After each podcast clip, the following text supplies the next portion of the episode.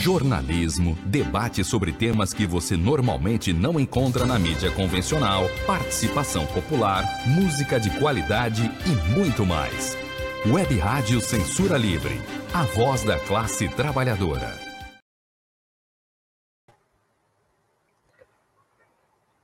No ar! Estamos no ar! Olá, ouvintes! Estamos no ar!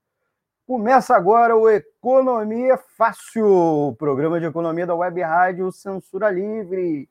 É quinta-feira, 22 de abril de 2021. Mais uma edição inédita e ao vivo do programa Economia Fácil aqui pela Web Rádio Censura Livre www.clwebradio.com Sou o Almir César Filho e começa o programa de economia, o espaço de economia aqui da Web Rádio Censura Livre. Eu e meus convidados apresentamos os temas econômicos mais importantes do momento na ótica dos trabalhadores. No tema da semana, no tema da semana, Em pleno agravamento da pandemia de Covid, justamente no momento que mais é exigido dos governadores e prefeitos gastos com saúde e auxílio econômico às empresas e aos trabalhadores, o presidente Jair Bolsonaro acaba de editar um decreto renovando o regime de recuperação fiscal, o RRF.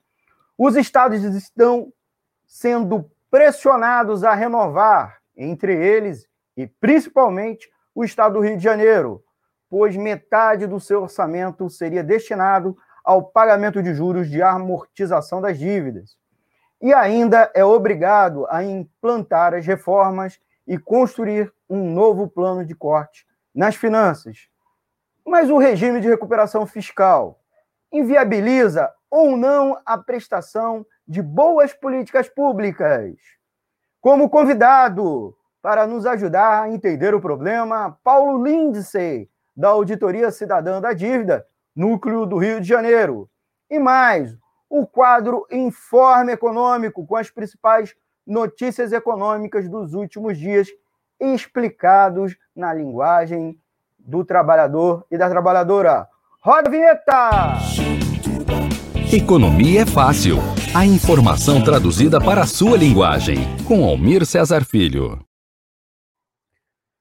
Estamos aqui com vocês transmitindo o Economia Fácil ao vivo. Mais uma vez, mais uma vez, com o amigo Paulo Lindsay, dividindo aqui a bancada, sendo o nosso convidado da semana para tratar desse tema muito importante que impacta os trabalhadores e trabalhadoras. Paulo, boa noite.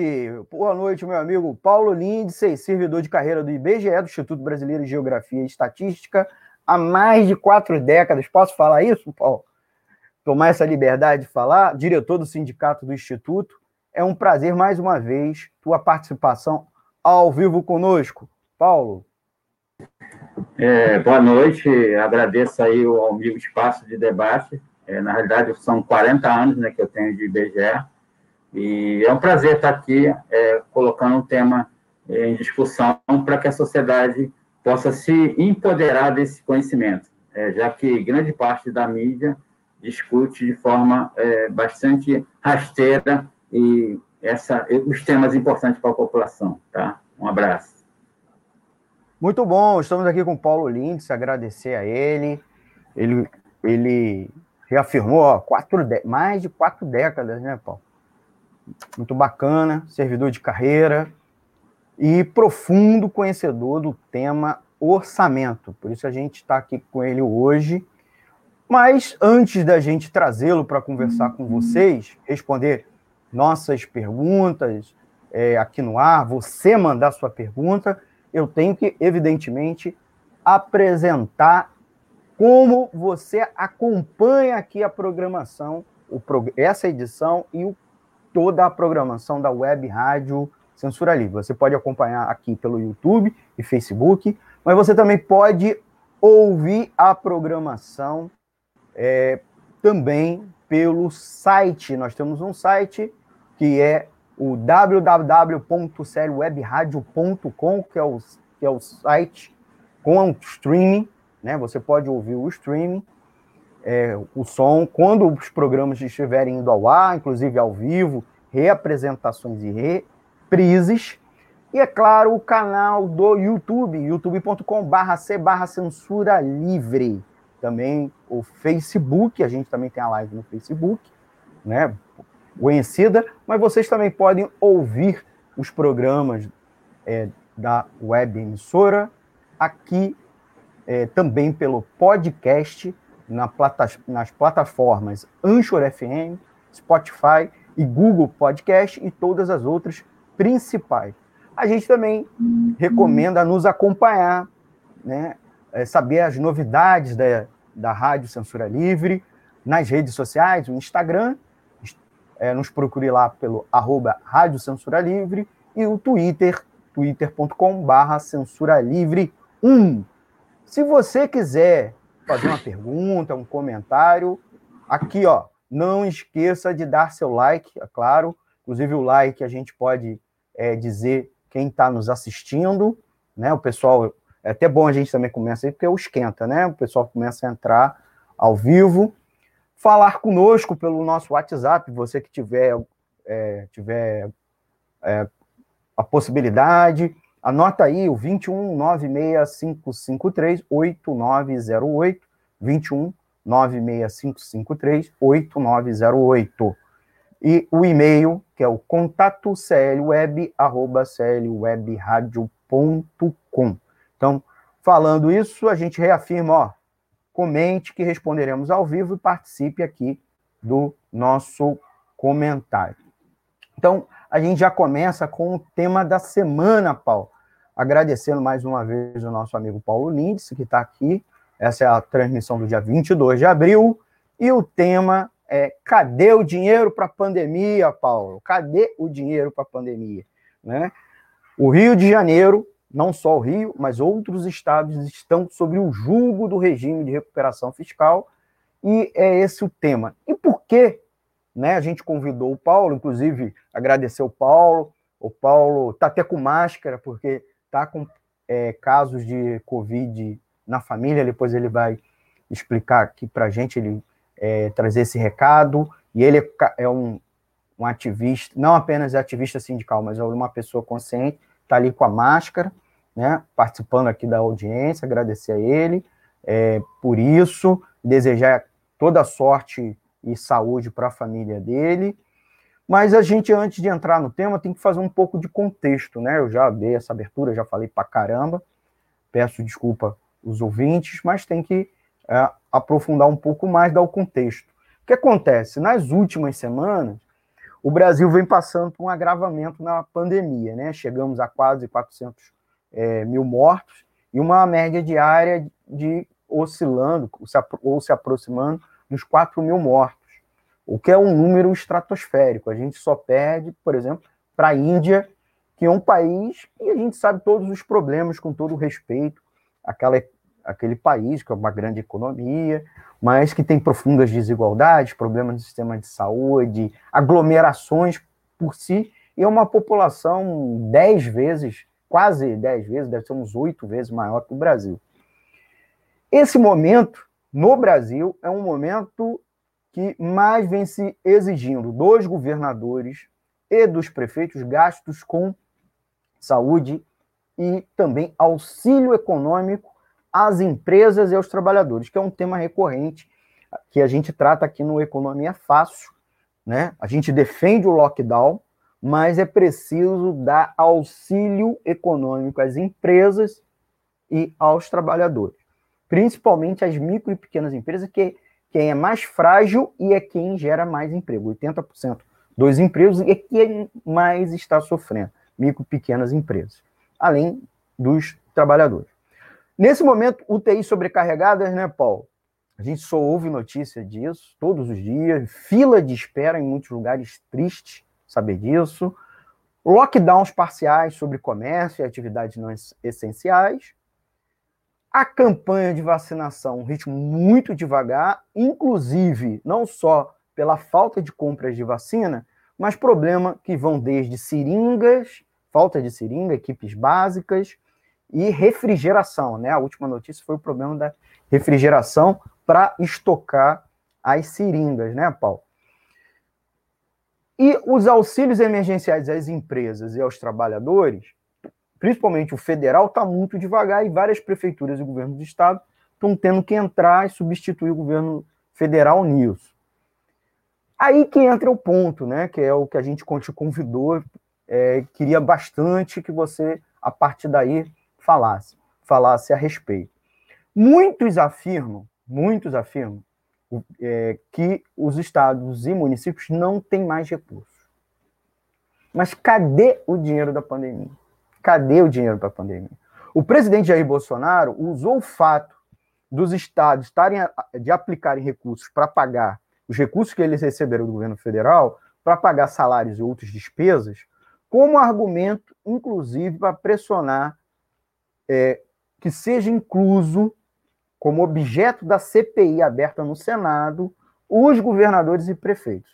A ofensiva parcialmente foi bem sucedida, né? Tá ainda um processo de instalação muito lento da CPI, porém, o Bolsonaro vai ter que comprovar é, os valores de repasse que ele alega. Ele fala valores gigantescos. É, essa, inclusive, é uma linha de ação da CPI. Né? O Bolsonaro, nós sabemos, tem um profundo desentendimento com os governadores e prefeitos, especialmente aqueles prefeitos que não deram bola à adoção do kit Covid, né, o kit tratamento pre, é, precoce, preventivo, e as medidas, e ele é extremamente contra as medidas de isolamento social, né? É, ele acusa, inclusive, que as verbas enviadas pelo governo federal para os estados municípios foi mais do que suficiente, mas não chegou aos hospitais. Além de é, reafirmar aquilo que eu já disse, é, que foi dado outro destino para os recursos, e insinua ainda a corrupção e má observação dos recursos, que pode ser um tema, inclusive, a gente explorar aqui, mas é, fica para uma próxima edição, principalmente. A lei, que, que, a lei complementar que gerou o socorro não carimbou as despesas e acabou, inclusive, sendo usado para outras, especialmente para outras, né? E não foi isso tudo. Mas aí que entra um ponto, né? A gente sabe que foi liberado 60 bilhões para estados, 37 é, foram liberados 60 bilhões para estados, é, desculpa, ao todo, 37 para estados, bilhões e 23 para municípios, sendo só 10 carimbados. E aí, essa semana, o governo federal, o presidente Jair Bolsonaro, editou, na terça-feira, mais precisamente, na, na, nesta terça-feira, dia 20 de abril, uma regulamentação para um novo regime de recuperação fiscal dos estados e do Distrito Federal. Na prática, a medida visa socorrer os estados, especialmente o Rio de Janeiro, Minas Gerais, Rio Grande do Sul e Goiás, que estão com dificuldades de pagar as dívidas com a União. Com a crise financeira provocada pela pandemia do novo coronavírus, é, o Estado do Rio de Janeiro, por exemplo, estimou uma queda de receitas de em torno de 10 bilhões. O Paulo vai aprofundar, então eu não vou entrar muito nisso. E mesmo com o socorro da, da União, não consegue garantir o pagamento integral, pelo menos ela alega isso, pagamento integral dos salários a partir de julho. Hoje, o Rio se mantém no regime de recuperação fiscal anterior, que tinha sido aprovado lá em 2017, 2018, né, Paulo? Graças a liminares do Supremo Tribunal Federal e uma decisão do Tribunal de Contas da União. A concessão da, da, da liminar suspendeu o pagamento dos juros do principal da dívida, fazendo que o Estado desenvol... É, com que o Estado tivesse um desembolso de um bilhão. Nós sabemos hoje também que o Estado do Rio vai pedir adesão ao novo regime e a alegação do secretário de Fazenda, de Estado de Fazenda, é que com isso vai, é, vai proporcionar um alívio no caixa do Estado superior a 4,5 bilhões só este ano. Mesmo com a possibilidade de reajustes salariais, é, tá, é tudo muito congelado e amordaçado com o regime de recuperação fiscal. O Paulo vai poder nos explicar. Aí vem algum uma questão central, Paulo o regime de recuperação fiscal inviabiliza ou não a prestação de boas políticas públicas. porque a Cefaz está alegando, governo do Estado, que a adesão é uma necessidade para continuar pagando salário de servidores e cuidar da pandemia. Eu começo com a primeira pergunta, meu amigo. É, afinal, o que é o regime de recuperação fiscal? Em poucas palavras para os nossos ouvintes, pedir isso para você é, explicar para a gente. Paulo, por favor. Bom, é, o regime que eles falam que é de recuperação fiscal, na realidade, ele é uma implosão fiscal. Ele não tem nenhum tipo de salvamento, de possibilidade de salvar Estado nenhum. É, o regime ele antecede é, a lei complementar 159, que é a lei do regime, é antecede por uma lei complementar, a lei número 156. Essa lei complementar 156 ela, ela dá uma moratória para o Estado do Rio de Janeiro, que foi o único que assinou o plano de recuperação em 2017, por 18 meses, mas todos esses valores do serviço da dívida que foram apartados, ele, ele, ele foi corrigido e, e ele foi incorporado a uma chamada conta gráfica, né? porque o regime de recuperação ele foi, ele foi assinado pelo governador Pezão em, em setembro de 2017 e a lei complementar 159, que que coloca o regime de recuperação foi no mesmo ano, né? É, e inicialmente, o Rio de Janeiro, é, depois dessa moratória de 18 meses, ele, ele assina o pesão e entra no plano de recuperação. E esse plano de recuperação ele é composto por três programas. O primeiro programa é a Lei 9496, que é a Lei do Endividamento dos Estados, de 97. É, a dívida do Banerj com, com, com o Bacen, que é o Banco Central, e o chamado Honra de Aval. É, esses três programas é, somados inicialmente, em setembro de 2019, é, em 2017, é, você tinha um valor total de 9,4 bilhões. Então, esse foi o início do plano de recuperação, com esses valores apartados na chamada conta gráfica, é uma conta especial, e esse regime, no primeiro período, ele durou três anos, 36 meses. Quando foi em agosto de 2020, ele acabou o primeiro período. E essa dívida inicial, que era de 9,4 bilhões, ao final desse período, em agosto de 2020, ele, é, ele passou a ser 61 bilhões. Então, uma dívida inicial de 9 passou para 61 bilhões, que foi incorporado à dívida financeira do Estado. Então, como é que alguém pode falar que o plano de recuperação é necessário para que o Estado tenha condição financeira de pagar? É, hoje, o saldo da dívida, na verdade, no último tri, é, quadrimestre, terceiro quadrimestre de 2020, o saldo da dívida do Rio de Janeiro né, estava em 191 bilhões. A receita corrente líquida, 59. Então, nós estamos falando aqui de um Estado em, em Insolvência. Por quê? Porque o objetivo central do, do, do, regime de recuperação fiscal, que só o Estado do Rio de Janeiro assinou, por que, que só o Estado do Rio de Janeiro assinou esse plano de recuperação? Porque a, a lei complementar, ela dava é, condições bastante draconianas né, e, e muito ruins é, financeiramente para que o Estado pudesse aderir. Então, o único Estado que tinha uma condição financeira tão ruim, tão ruim, que era o único que poderia aderir. O Rio Grande do Sul e Minas Gerais tentaram aderir naquele momento e não conseguiram porque não tinha uma situação tão ruim como o Rio de Janeiro. Né? E agora, com essa aprovação de uma outra lei complementar, a Lei Complementar 178, que, é, é, que possibilita que mesmo aqueles que não estão em situação financeira tão ruim possam aderir ao plano de recuperação. Né? Bom, o plano de recuperação, no primeiro período, deixou uma dívida para o Rio de Janeiro de 61 bilhões. Quando foi em setembro de 2020, começou, começou a segunda etapa do plano de recuperação, que começa com o valor de 21 bilhões. E agora, em março de 2021, esse valor de 21 bilhões já está em 30 bilhões. Então, em pouco mais de sete meses, seis, sete meses, aumentou em quase é, mais de 9 bilhões é, é, é esse, esse valor na conta gráfica, que está lá apartado na conta gráfica e corrigida. E esse plano de recuperação, ele vai até agosto de 2022, mas agora, com essa aprovação da lei complementar e o decreto 10.681, você é, faz alterações na, na lei, na lei do, do regime, do regime de, de fiscal, que é a lei 159, pela lei 178. E aí vai, o que era ruim vai se tornar pior. Né? Só para finalizar essa primeira parte, é, o regime de recuperação ele acaba com a democracia no Brasil e com o federalismo. Sabe por quê? Porque dentro do regime de recuperação tem uma figura chamada Conselho, é, uma comissão, né, que é um Conselho de Supervisão do Regime de Recuperação. São três pessoas, três membros do Ministério da Economia, dos órgãos de fiscalização e do Estado, que tem mais poder do que o governador e os deputados.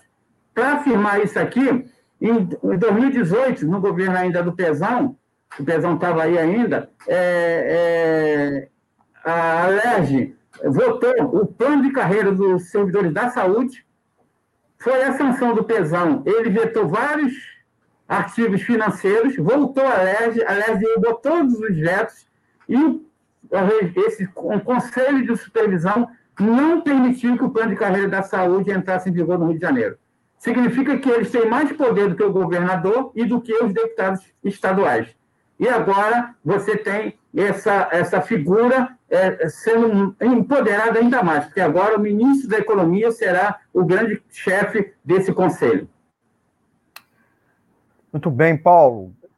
É, já temos aqui ouvintes deixando um recadinho. Boa noite para o meu filho e convidados. Good vibes. Márcia Baptista e Mulheres do Salgueiro, Mulheres do Salgueiro, a página, é, colocou aqui boa noite, dá boa noite às duas.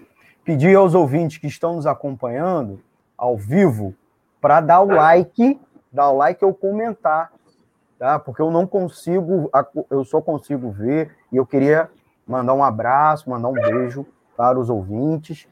É, então, registre aqui dando o seu like comentando que inclusive o Paulo vai responder ao vivo.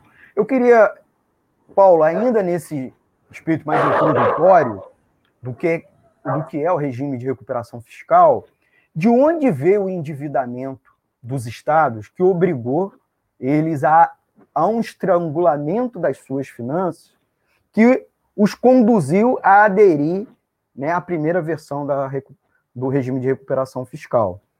Por que também os estados tiveram que aderir. Eles foram obrigados em que contexto? Então, dá para você refinar um pouco mais para a gente isso? Bom, primeiro que não é os estados não aderiram ainda. Quem aderiu, o único estado que aderiu ao plano de recuperação até agora foi o Rio de Janeiro. Os demais estados poderão aderir, porque foi flexibilizado essa, essa possibilidade de todos entrarem no, no plano de recuperação que na realidade é uma, uma condicionante, uma imposição do, do governo federal é, para os estados, né? já que os governadores e prefeitos estão totalmente é, endividados, né? que foram endividados por esse processo. Bom, o, o endividamento do, do caso do Rio de Janeiro, o que eu conheço, é, vem desde a década de 90, principalmente, né? Pode ter sido antes, mas em 90 nós temos um, um, um, um elemento importante que pouca gente discute, porque a discussão que é colocada hoje ela é muito pontual, ela é muito limitada, ela é muito rasteira. E nós temos que fazer uma análise histórica de como é que esse endividamento dos estados acontece. Porque esse endividamento é uma, um processo e um projeto há décadas sendo construído para finalizar o federalismo no Brasil. Né? É o fim do federalismo. Bem, em 96, no governo do Marcelo Alencar, o Rio de Janeiro, estava numa situação financeira um pouco difícil né? não tinha dinheiro para pagar 13 terceiro servidores estaduais de 95, e ele vai, em 96, a Caixa Econômica pedir emprestado é, uma linha de crédito de um valor de 180 milhões, milhões, né, bi, não é mi, tá? E esses 180 milhões foram liberados duas linhas de crédito, 120 milhões para pagar o 13 terceiro de servidores estaduais de 95 e 60 milhões para fazer, para financiar o chamado de, é, demissão voluntária, PDV, tá? Isso estou falando de 96. Só que essa liberação dessas duas linhas de crédito, no valor de 180 milhões, vieram carregadas de 44 condicionantes.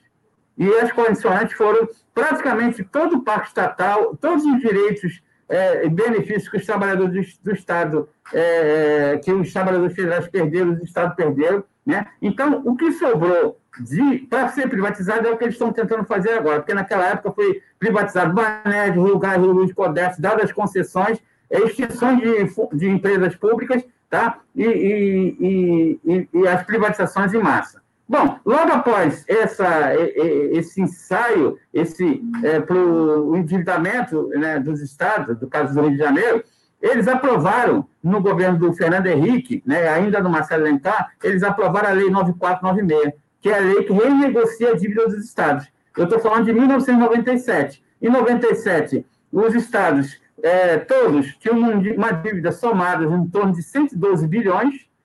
Hoje, até hoje, fevereiro de 2021, nós já pagamos de mais de 400 bilhões e devemos 556 bilhões.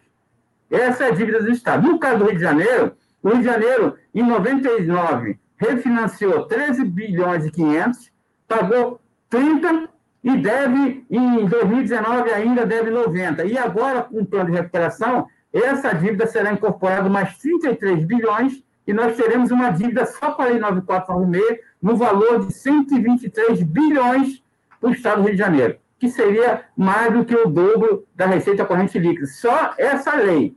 Tá? Então, o endividamento ele vem de longe. O que está acontecendo agora é que você, cada vez mais, você estrangula os estados, né, os governadores ficam de joelho e são obrigados a aceitar as condicionantes é, do grande é, capital através da, da, da, da, da União, né, que estrangula é, é, o, o, projeto financeiro, porque a União deveria ajudar os estados, né, mas ela não faz isso, ela, pelo contrário, ela trata os estados de forma bastante é, é, como uma madrasta. Né? Para vocês terem noção, em 1986, o, o, o índice oficial da inflação era o IPCA, que substitui o GPDI da Fundação Getúlio Vargas. E quando você faz né, uma, uma renegociação da dívida 11 anos depois, em 97, você não usa o índice oficial e sim o índice da Fundação Getúlio Vargas, que é muito maior do que o IPCA do IBGE. É uma interrogação que eu deixo, né? Por quê? Se a Fundação Getúlio Vargas é uma fundação, é uma fundação privada, privada né? e não né? e não o, o, o principal alvo que seria o IBGE você usar o, o, indexador oficial do país. Né? É uma interrogação que a gente deixa. Tá? Então, a princípio, é isso que está acontecendo no país, e aí, a partir daí, você tem o fim do federalismo, porque você concentrando, é, só para finalizar, quando houve a renegociação da dívida dos estados, antes dessa lei 9416, todos os estados poderiam emitir título da dívida. E eles faziam isso. Você lembra do, do, do, do escândalo do precatório do Pitt e do Maluf?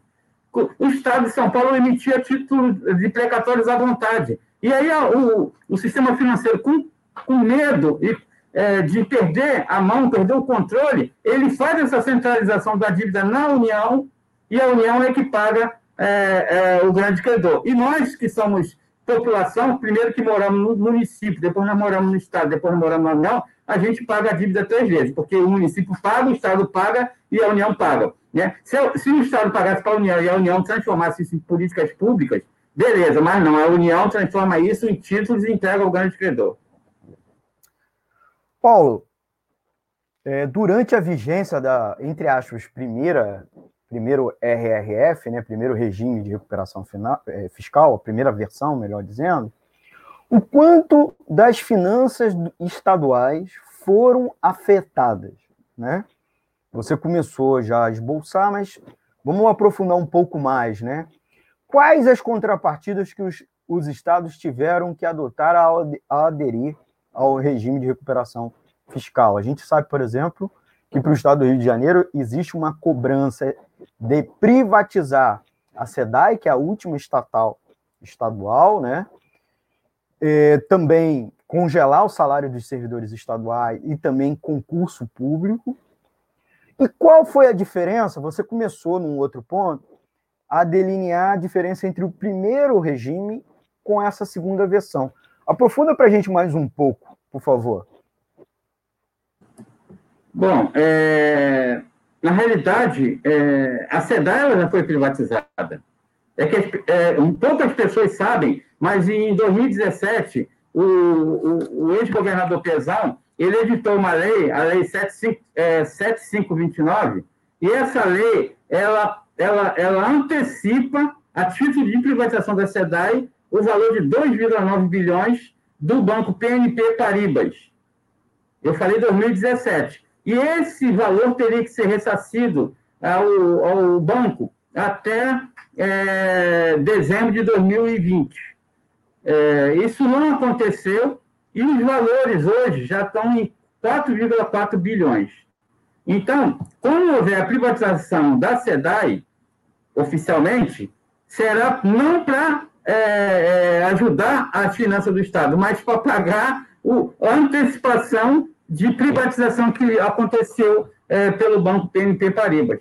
Né? Então, esse dinheiro que, que, eles dizem que é privatizar, na realidade, é o mesmo modus operandi que aconteceu na década de 90, quando eu falei do contrato de empréstimo do, do governo Marcelo Alencar. É uma, uma, uma, uma, uma condição para que você cada vez mais é, tire é, a, a, condição financeira do Estado, que perde a sua autonomia é, política, financeira e administrativa, e você fica de joelho perante a todo, a todo grande capital é, que está sendo, é, sendo é, o Cicerone é a União.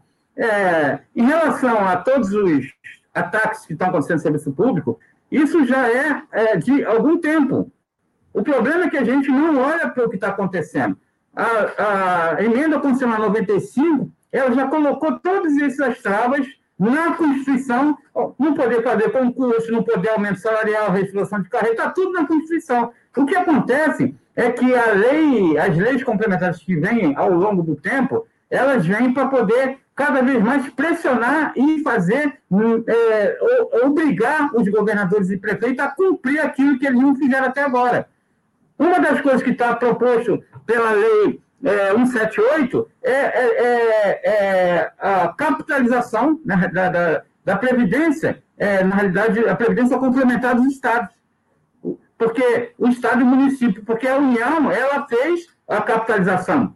Se você pegar, quando foi aprovado aí a, a, a, o FUNPRESP, em, em 2013, é, o Estado, a União, é, limitou os salários ao teto do INSS e quem que ganhasse mais do que isso teria que pagar a previdência complementar. E agora, com essa possibilidade aí de, dessa é, aprovação de leis complementares, isso também acontecerá com o Estado e com o município. Aumento de alíquota, que já aconteceu com o município semana passada, né?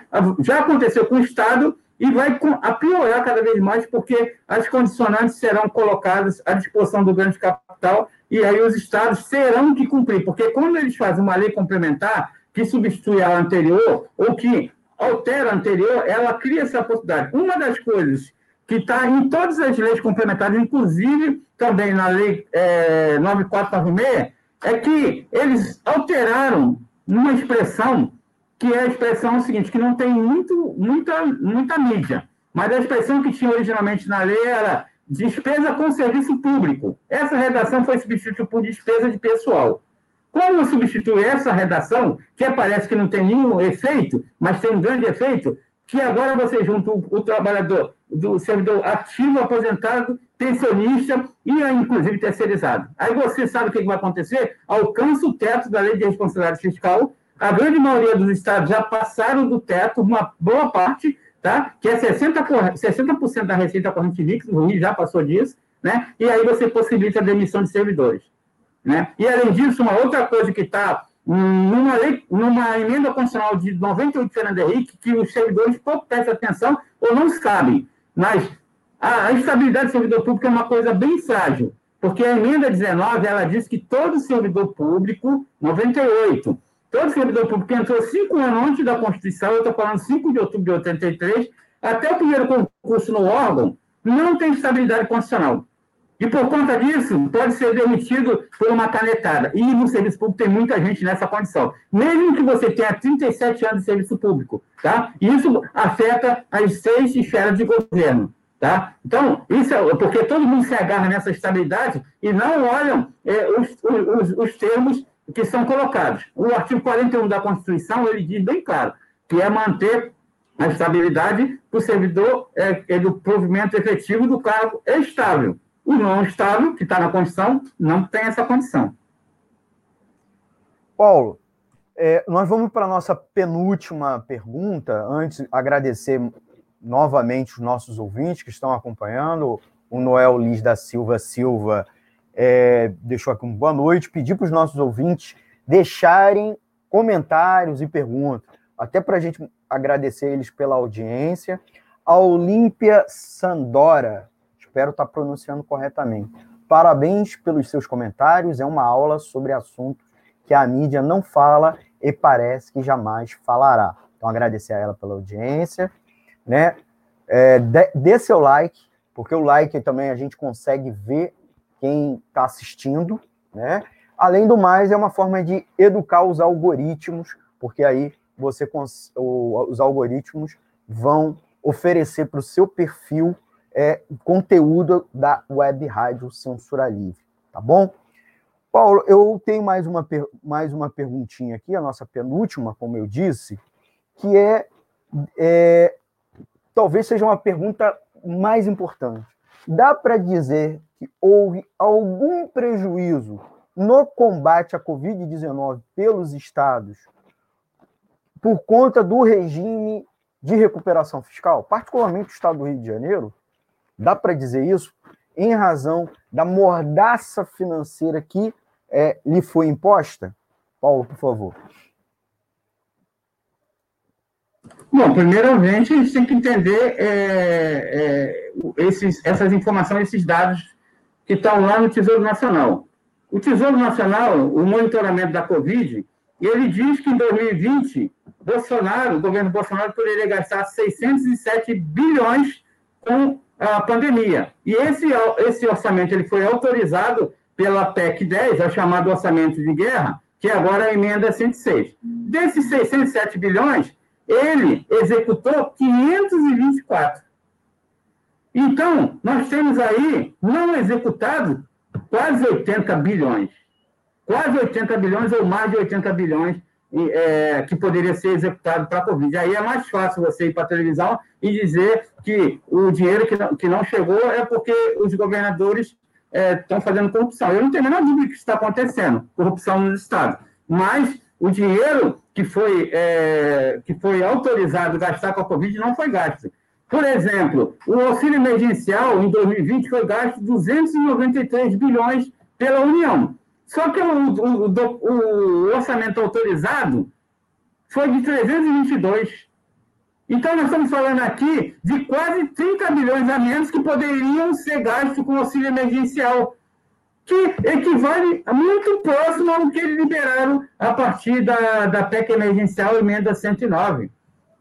Né? É, aí você vai ver como é que pode um país que se diz quebrado é, é, ter que fazer uma, uma, uma, uma distinção na sua Constituição, porque não era necessário, porque nós tínhamos a emenda é, 106, que era o orçamento de guerra, o, o, o, o Bolsonaro poderia é, editar um decreto estendendo o prazo de utilização dos recursos na pandemia. Não precisava fazer nenhuma é, PEC emergencial.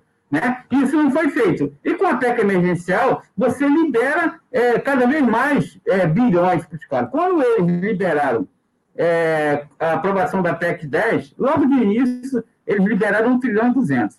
E agora, na LOA de 2021, eles aprovaram para pagar para a dívida pública, o serviço da dívida, juro, amortização e refinanciamento, 2,2 trilhões, eu falei 2 trilhões, 232 bilhões. Como é que pode um país que se diz quebrado pagar 2 trilhões 232 bilhões para a dívida pública e dizer que não tem dinheiro para pagar 44 bilhões para o auxílio emergencial? E houve, né, o que está acontecendo é que não existe, na realidade, um projeto de, de país com o objetivo de salvar a vida dos brasileiros. O que está acontecendo, seja ele no município, no Estado, na União, é simplesmente uma, uma, uma garantia para que o ganho de capital possa cada vez mais capturar os entes federativos. E os governadores e prefeitos e o presidente da República estão contribuindo em massa para que isso aconteça, porque não falta dinheiro no Brasil. A, lei, a lei orçamentária anual é a prova do que eu estou falando. Como é que alguém pode liberar para o pagamento da dívida pública 2 trilhões e 234? Sabe qual é a despesa programada, prevista para 2021? 4,3 trilhões.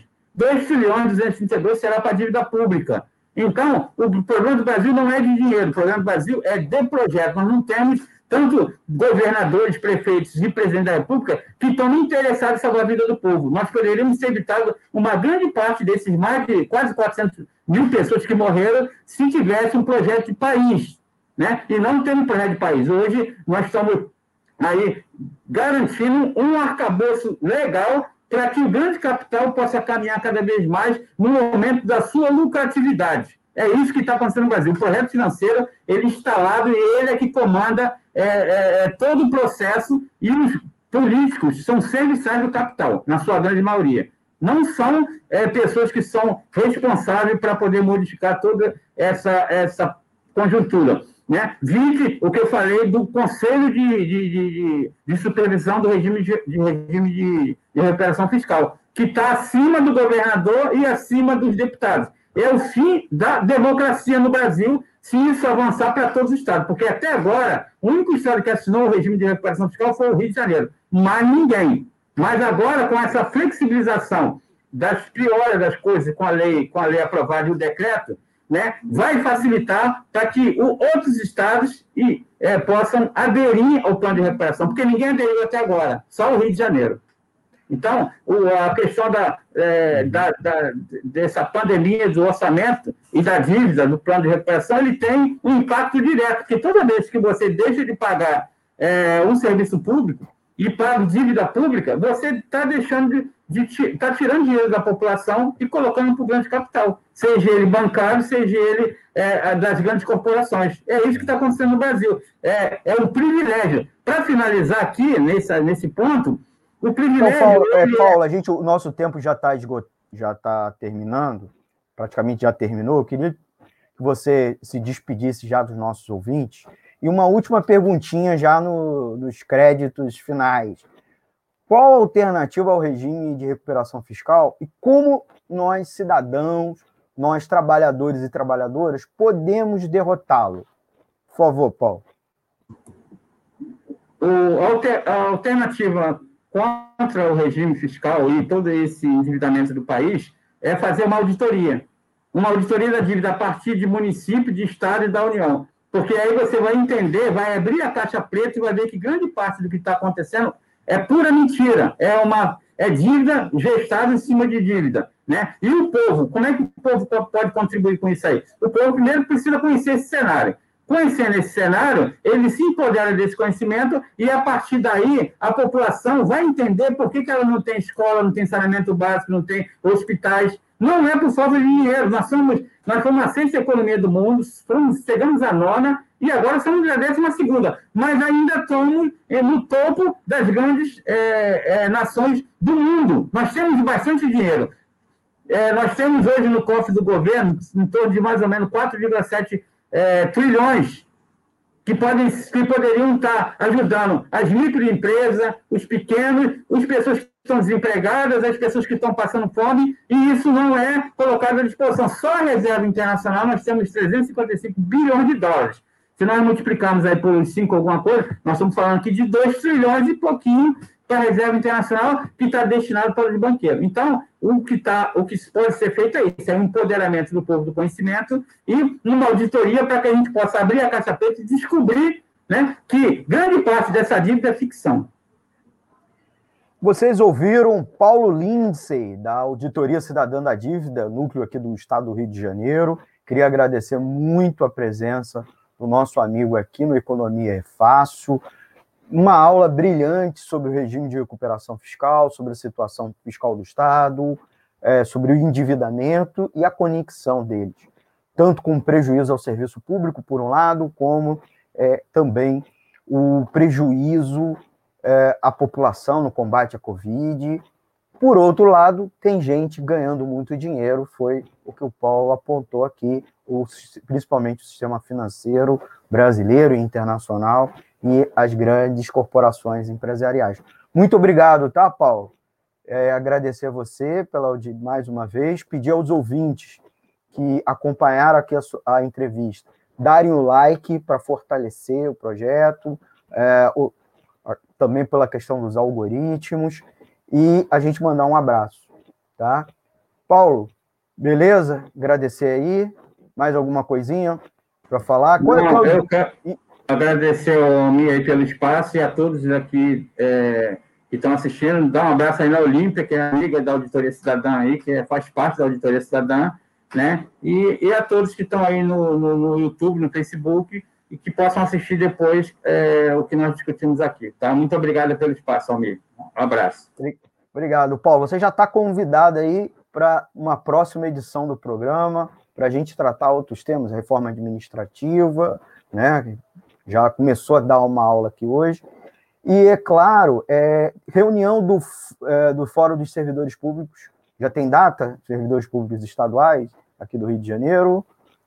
Não, né? É, Segunda-feira segunda nós vamos fazer essa reunião para a gente é, conhecer um pouco esse cenário e, e aí, a partir daí, a gente discutir quais estratégias que nós vamos, é, que nós vamos levar para poder tentar barrar todo esse processo monte do Estado do Rio de Janeiro e os demais estados do Brasil e também dos municípios. Muito bem. Obrigado, Paulo. Até a, a, a próxima edição com você aqui conosco. Nós vamos no intervalo, rapidinho, para nossos é, anúncios de apoio. E siga aqui acompanhando o programa Economia Fácil do dia 22 de abril. Já voltamos com o quadro Informe Econômico, com os destaques do noticiário econômico dos últimos dias. Já já voltamos. Jornalismo, debate sobre temas que você normalmente não encontra na mídia convencional, participação popular, música de qualidade e muito mais. Web Rádio Censura Livre, a voz da classe trabalhadora. A Web Rádio Censura Livre precisa de sua ajuda para seguir trabalhando sem fins lucrativos. Colabore com qualquer quantia pelo Banco Bradesco, agência 6666, conta corrente 5602, dígito 2. Anote o CNPJ da Web Rádio Censura Livre. 32 954 696 barra 0001, dígito 81. Nossos apoiadores recebem prestação de contas mensal. Para manter o projeto da Web Rádio Censura Livre, buscamos apoio financeiro mensal ou doações regulares dos ouvintes, já que não temos anunciantes, não temos propagandas de empresa e não recebemos recursos de partidos e políticos. Seja um apoiador regular e ouça nosso agradecimento no ar durante a transmissão de nossos programas. Seu apoio é muito importante para nós. E os apoiadores recebem prestação de contas mensal. Temos uma vaquinha virtual permanente. Para apoiar, acesse aqui https dois pontos barra barra apoia.c barra CL Web Rádio o nosso muito obrigado. Web Rádio Censura Livre, a voz da classe trabalhadora.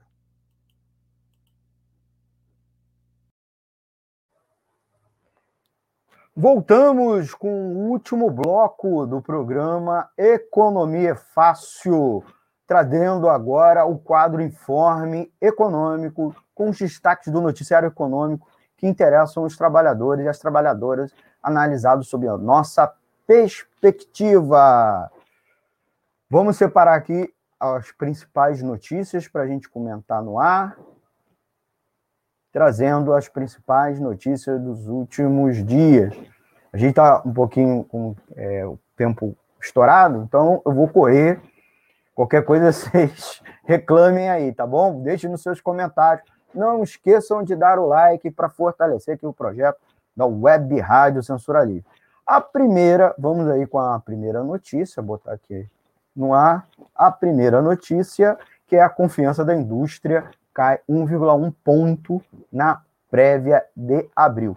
O índice de confiança da indústria recuou 1,1 ponto, ponto na prévia de abril, na comparação com o resultado consolidado de março.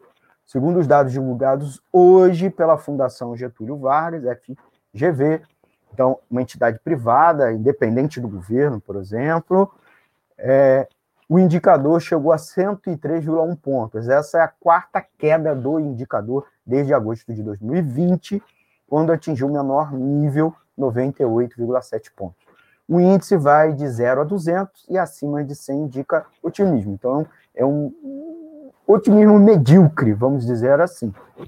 A queda da confiança dos empresários brasileiros foi puxada principalmente pela avaliação sobre a situação atual, que recuou 2,3 pontos e atingiu 109,1 pontos.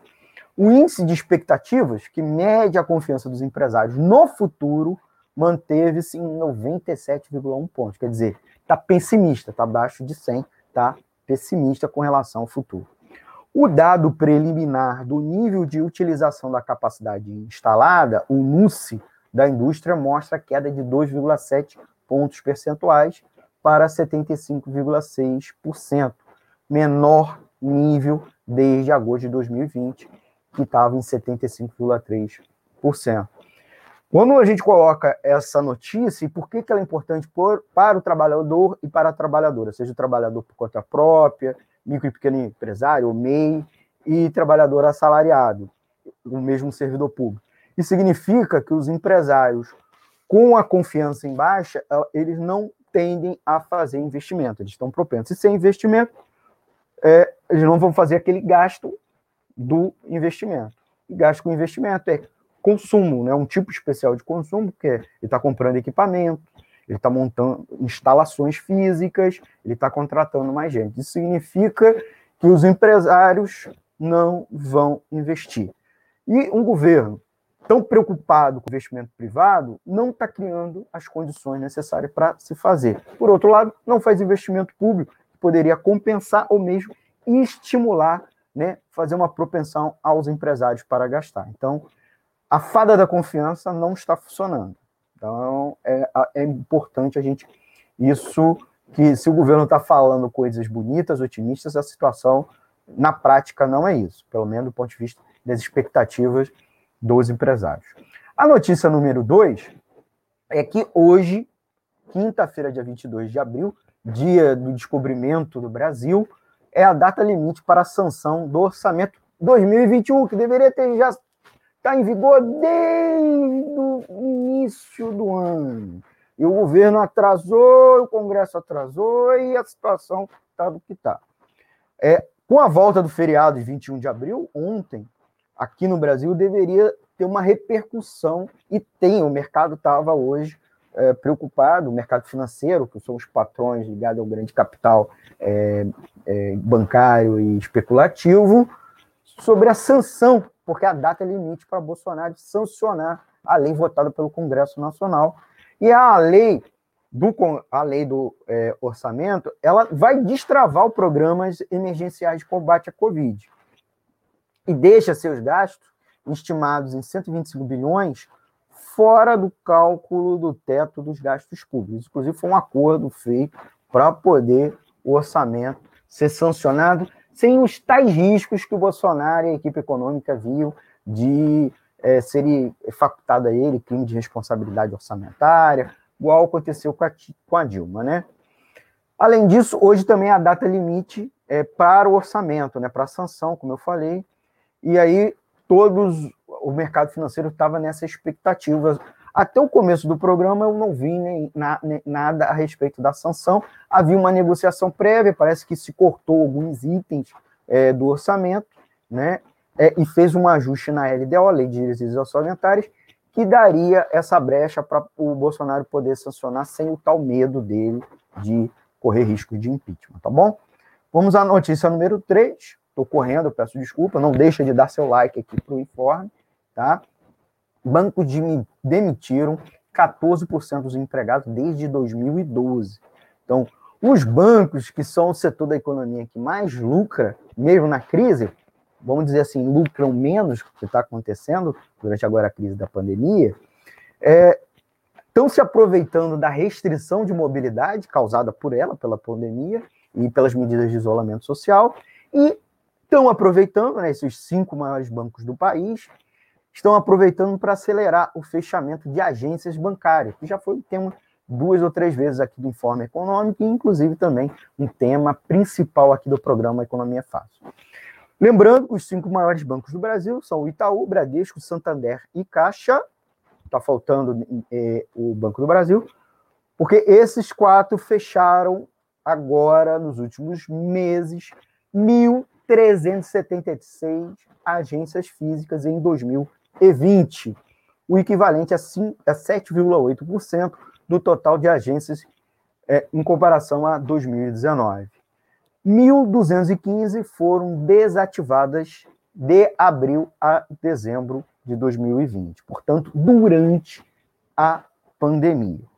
Com o resultado das demissões, entre dezembro de 2019 e dezembro de 2020, segundo as demonstrações financeiras desses quatro bancos, o total de empregados, aí tomando também com referência o Banco do Brasil, que tinha passado um pouco antes por uma política de fechamento de agência, por isso que não está entrando nesse cálculo, o total, é, a demonstração financeira com esses fechamentos de agência, tá? O, os bancos diminuíram em 444, quase 440, 405 eh, mil funcionários, passaram a ter algo menor que 392 mil. Então, eles diminuíram o número, foi um, um total de quase 13 mil demissões nos últimos meses. Aí, ao se comparar o total da receita de prestação de serviços e tarifas bancárias com o total das despesas de pessoal das cinco maiores bancos, nota-se que somente com essa arrecadação os bancos cobririam entre 108,7%, é o caso do Bradesco, o menor, o que teve, teria a menor cobertura, e 196,8% no Santander é, das despesas com funcionário. O que, que eu estou dizendo com isso? Só com arrecadado com tarifa, nem com juros, é, a você correntista, nem com empréstimos à empresa, ou mesmo com operações com título da dívida pública, só com as tarifas, eles pagam muito mais os funcionários, certo? E aí você que reclama de ficar grandes filas, fazer aglomeração em agência bancária, tá aí o motivo. Os bancos estão demitindo seus funcionários e piorando, empurrando você para o é, teleatendimento no celular, né, para os aplicativos, né, que em muitos casos não resolve sua vida, especialmente quem tem problema de internet ou quem tem problema desconhecimento em usar, dificuldade de usar os aplicativos. Então, você está passando por sufoco por culpa dos bancos que estão mandando embora os seus funcionários, não é por culpa dos funcionários dos bancos, tá bom? Nós vamos para a quarta e última notícia, rapidinho já para nosso fechamento. Aí, que coisa engraçada, o tema de hoje do Economia Fácil, o tema principal foi cadê o dinheiro né, dos estados? Isso porque o governo federal diz que mandou dinheiro para os estados, os estados estão usando esse dinheiro para outras coisas. E o governo federal diz que não vai mandar mais nada. Ora, ora, Bolsonaro encheu a boca para falar que já deu muito dinheiro, dizendo que não tem mais dinheiro. Mentira a arrecadação federal teve uma alta de 18,49%, é, o melhor resultado desde 1995. A arrecadação de impostos e contribuições federais somou 137,9 bilhões em março, quase 130, 130, 138 bilhões apenas em março. Uma alta real descontada a inflação de quase 19% em relação ao mesmo mês de 2020. Os dados foram divulgados terça-feira, dia 20 de abril, pela Receita Federal. Essa, como disse, foi a maior quantia para o mês de março desde 1995. No primeiro trimestre, a arrecadação chegou a 450, pouco mais de 450 bilhões de reais, também o melhor resultado desde 1995. O resultado recorde é registrado no pior mês da pandemia de Covid-19 em números de mortes. Estados e municípios adotaram nesse mês medidas de confinamento social, o que impactou na economia né, e já vinha impactando na economia desde 2020. O ministro Paulo Guedes, da Economia, comemorou bastante o resultado. Contudo, o Claudemir Malaquias, que é o chefe do Centro de Estudos Tributários e Aduaneiros da Receita, apontou que o resultado de março ainda não contempla, de fato, o impacto da pandemia em março e as medidas de isolamento mais restritas que passaram a ser adotadas neste mês, tá? Por outro lado, também de acordo com a Receita, a arrecadação de impostos de importação subiu 50,9% em março contra o mês é, em 2020, esse mesmo mês em 2020, de 6,03 bilhões para 9,1 bilhões. O resultado também foi impactado pela desvalorização do real, e aí é bom lembrar a alta das commodities. E aí, tá tudo sendo exportado para fora do país, está sendo mandado para fora do país, razão porque os preços dentro do país, do Brasil, estão caros, especialmente as commodities alimentícias. Então, por um lado, o governo arrecada mais, mas é uma coisa muito circunstancial, tá?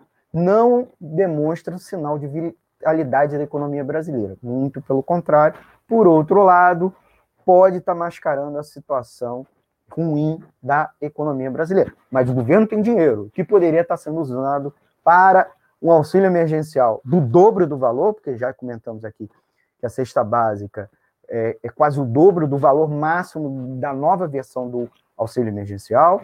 Por outro lado, o governo vem adiando a restituição, a reimplantação do Pronamp, aquele programa de ajuda a micro e pequenas empresas, e diz que não tem dinheiro para ajudar os estados e municípios. Tá bom, gente? Temos que encerrar, tá? O tempo o nosso acabou, beleza? É, queria indicar a vocês como, como indicação de leitura duas cartilhas da Auditoria Cidadã da Dívida, ABC da Dívida, sabe quando você está pagando, você encontra e fazer um, um, uma busca qualquer buscador, Google, Bing, né? Dívida pública em debate, você consegue em versões digital também dessa outra cartilha da Auditoria Cidadã da Dívida. Então fica aí essas duas dicas. Por fim, agradecer a você, amigo e amigo ouvinte. Se você perdeu algum trecho ou quer assistir de novo, acesse o canal do YouTube, youtube.com/c censura livre, e aproveite, se inscreva no canal e clique no sininho para receber notificações de novos vídeos. A página da Web Rádio Censura Livre no Facebook também está lá, procura a gente, facebook.com/barra Web Rádio Censura Livre comente e dê seu like. Eu vi poucos likes aí nessa edição aqui ao vivo. Espero que vocês depois é, dê seu like, quem estiver assistindo também depois dê para fortalecer e também para que é, as duas plataformas recomendem outros programas da Web Rádio Censura Livre para você. Por fim, ouça a programação completa no www.clwebradio.com. Você ainda pode ouvir a gente pelos aplicativos de rádio online, Radiosnet a gente recomenda, mas você pode baixar o nosso também lá na Play Store, acompanhar as novidades da emissora no Instagram e no Twitter, e é claro, o podcast. Daqui a pouco a gente vai subir o podcast dessa edição do programa, certo? Agradecer a você. É, até a próxima edição da, do programa Economia Fácil aqui pela Web Rádio Censura Livre. Sou Almir Filho.